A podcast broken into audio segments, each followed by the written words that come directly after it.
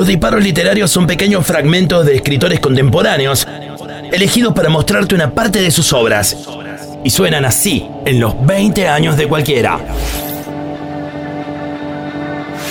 Olga Tokarczuk es una escritora y ensayista polaca, autora de adaptaciones escénicas, poeta y psicóloga. En el año 2018 ganó el Premio Nobel de Literatura y al recibirlo impresionó a todos los presentes con una historia de la infancia que trataba sobre lo que para ella es el motor de la literatura, la ternura. Desde ese discurso escuchamos tres fragmentos en la voz de Pablo Durio.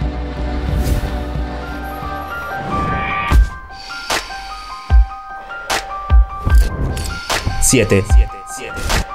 Escribo ficción, pero nunca es pura fabricación. Cuando escribo, tengo que sentir todo dentro de mí. Tengo que dejar que todos los seres vivos y los objetos que aparecen en el libro me atraviesen.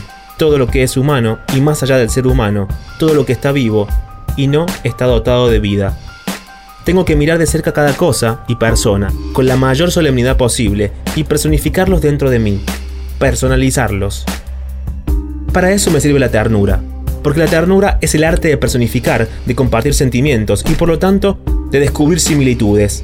Crear historia significa dar vida constantemente a las cosas, dar existencia a todas las pequeñas partes del mundo que están representadas por las experiencias humanas, las situaciones que las personas han sufrido y sus recuerdos. La ternura personaliza todo con lo que se relaciona, lo que hace posible darle una voz, darle el espacio y el tiempo para que exista y se exprese. Es gracias a la ternura que la tetera empieza a hablar. La ternura es la forma más modesta del amor. Es el tipo de amor que no aparece en las escrituras o en los evangelios. Nadie lo jura, nadie la cita. No tiene emblemas o símbolos especiales, ni conduce a la delincuencia ni a la envidia inmediata. Aparece donde miramos de cerca y con cuidado a otro ser, a algo que no es nuestro yo. La ternura es espontánea y desinteresada, va mucho más allá del sentimiento de empatía. En cambio, es el compartir consciente, aunque quizás un poco melancólico, del destino común.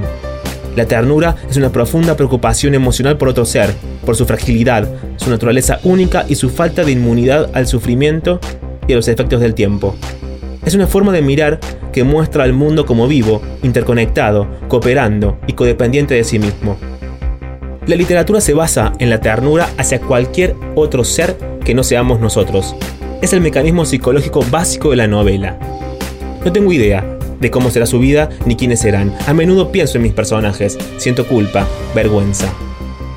Por eso, creo que debo contar historias, como si el mundo fuera una entidad viva y única, formándose constantemente ante nuestros ojos, como si fuéramos una pequeña parte y al mismo tiempo una parte muy poderosa dentro de él.